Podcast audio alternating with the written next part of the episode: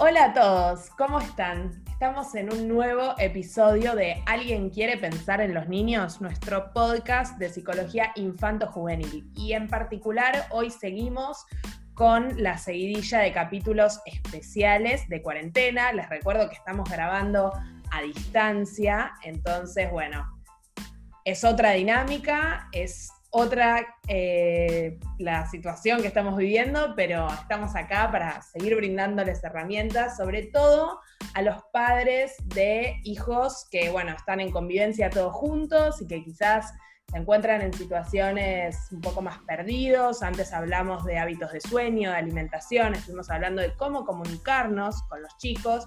Y bueno, en esta oportunidad Sofía Spoliansky nos va a estar hablando acerca del juego, ¿no? Tan importante para los chicos este, tener un espacio recreativo, un espacio de también, ¿por qué no?, vincularse con otros.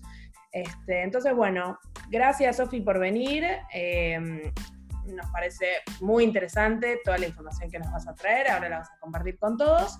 Y bueno, también están presentes en este capítulo Lucía Echegaray y Guido Entenberg, que bueno, seguramente entre los tres te estaremos preguntando algunas cuestiones. Bienvenida.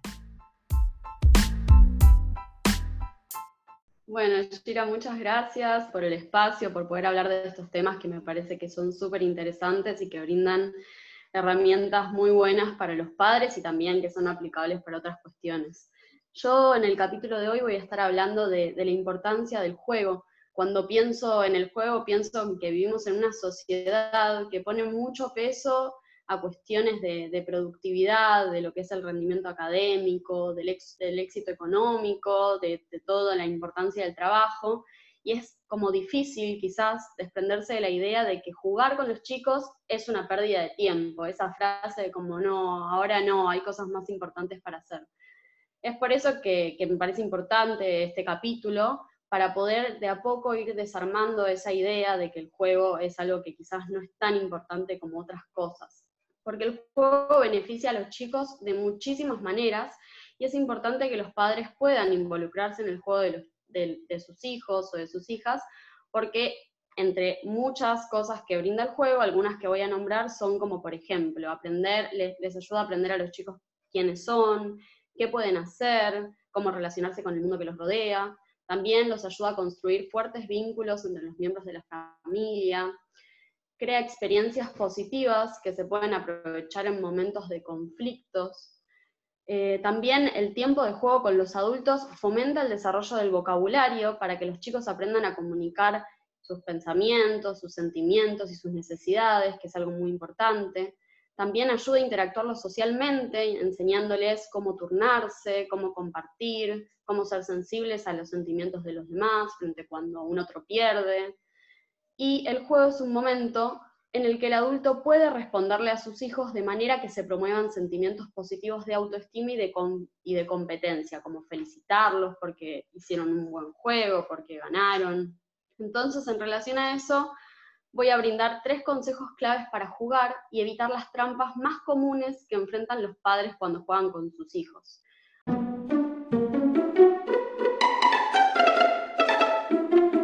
Ahora se me ocurre una pregunta que te pregunto a vos, Shira, por ejemplo. ¿Alguna vez te encontraste peleando con algún chico o alguna chica? ¿Quién ganó un juego o cuáles son las reglas? Sí, obvio. Está mal, ¿no? Pero sí, totalmente sí con mis primos pobres, yo soy muy competitiva, no importa si estoy jugando con un chico o una chica, no, no, no me mido, no, o sea, un poco en broma, un poco de verdad, pero sí, nunca dejo hacer trampa, no me dejo ganar, como que entiendo que, no sé, no hay que dejarse ganar, ¿no? ¿O estoy re equivocada?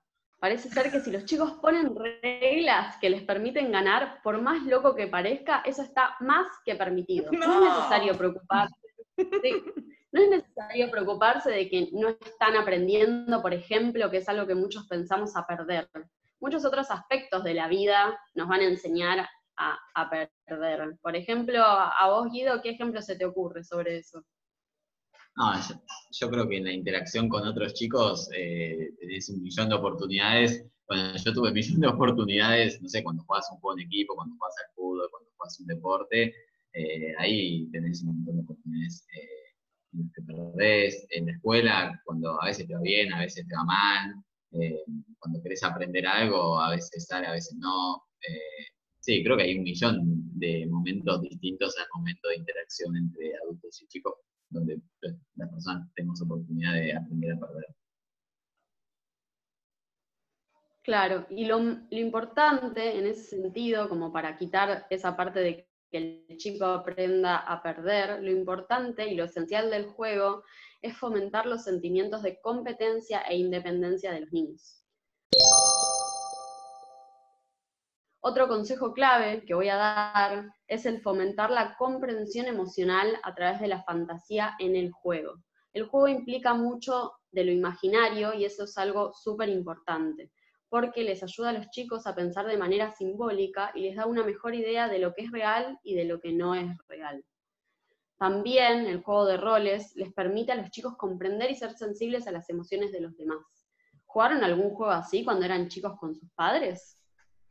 Sí, yo jugaba un montón, por ejemplo, a, hacer como que tenía mm, un local, ¿no? Entonces vendía mis peluches, eh, mis juguetes, no sé, cualquier cosa que encontrara básicamente, hasta las cucharas de la cocina, de repente las agarraba y le ponía, ¿no? Dos pesos y venían mi mamá y mi papá y, como que hacían que me compraban. De hecho, me compraban de verdad, lo cual es una gran pérdida para ellos porque eran mis juguetes el mercado, pero bueno.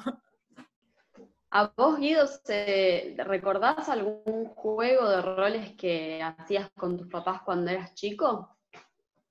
Sí, por supuesto. Yo, eh, eso me, va a delatar un poco la edad, pero mm, veíamos titanes en el ring y, jugábamos a, emular las peleas. Mi papá era Martín Garadian y bueno, hacíamos eh, pequeñas batallas. Nadie salía lastimado, lo prometo. Eh, pero sí, jugábamos a, a hacer como de lucha libre. Bueno, esto que, que Lu, vos contaste de tus juegos de roles con tus papás y Guido también, pasa que muchos padres sienten vergüenza o les cuesta introducirse en este tipo de juegos, pero es muy importante que estén presentes. No solo porque se les permite a los chicos construir mundos imaginarios, pensamientos creativos y narraciones de historias, sino también porque les ayuda a aprender sobre la regulación de sus propias emociones y el intercambio de sentimientos, que es algo muy importante en edades tempranas y más grandes también. Y un último consejo clave para dar es el poder usar comentarios descriptivos en el juego. Muchas veces pasa que los padres, siempre con las mejores intenciones, tienden a hacer muchas preguntas mientras los chicos juegan, como por ejemplo, se me ocurre ahora, ¿qué animal es ese? ¿A dónde va? ¿Qué está haciendo? Y al hacer muchas preguntas, los padres tienen la intención de enseñar algo a sus hijos. Sin embargo, tiene el efecto inverso. Esto genera que se vuelvan silenciosos y reacios a hablar libremente. De hecho, hacer preguntas, especialmente cuando los padres saben la respuesta, es una especie de comando, ya que requiere que los chicos lo realicen. ¿A ¿Alguno se le ocurre algún ejemplo de este tipo de preguntas? Sí, a mí me parece, por ejemplo, que en el juego eh, se puede aplicar a cualquiera, no sé, en el juego con plastilinas de colores, por ejemplo, masas de colores, eh, lo que sería, o sea, usar de las preguntas sería, bueno, ¿y ahora con qué masa estás jugando? ¿Y de qué color es esa masa? ¿Y qué estás queriendo armar? ¿Qué podemos armar?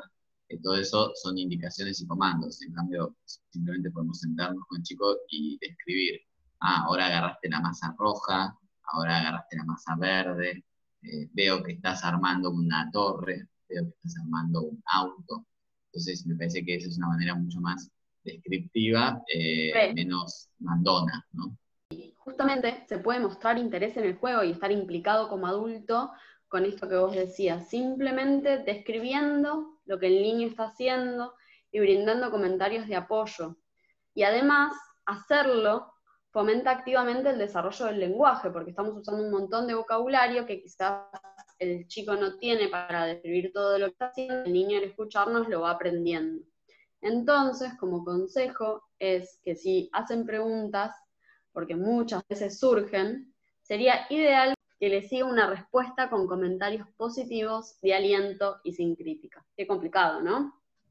Espectacular, me pareció muy importante y muy interesante lo que decís. Y bueno, para no subestimar también el juego, ¿no? Que, digo, es una parte fundamental en la vida de los chicos y, como vos decías, digamos, tiene implicancias en un montón de sentidos y es un buen espacio para, aprovechar, para, generar un buen vínculo, para aprender y demás. Eh, así que, bueno, estaría genial poder hacernos el tiempo, ¿no? Como para, jugar con los chicos que vivan con nosotros. Este, y nada, y no pasarlo por alto porque es muy importante.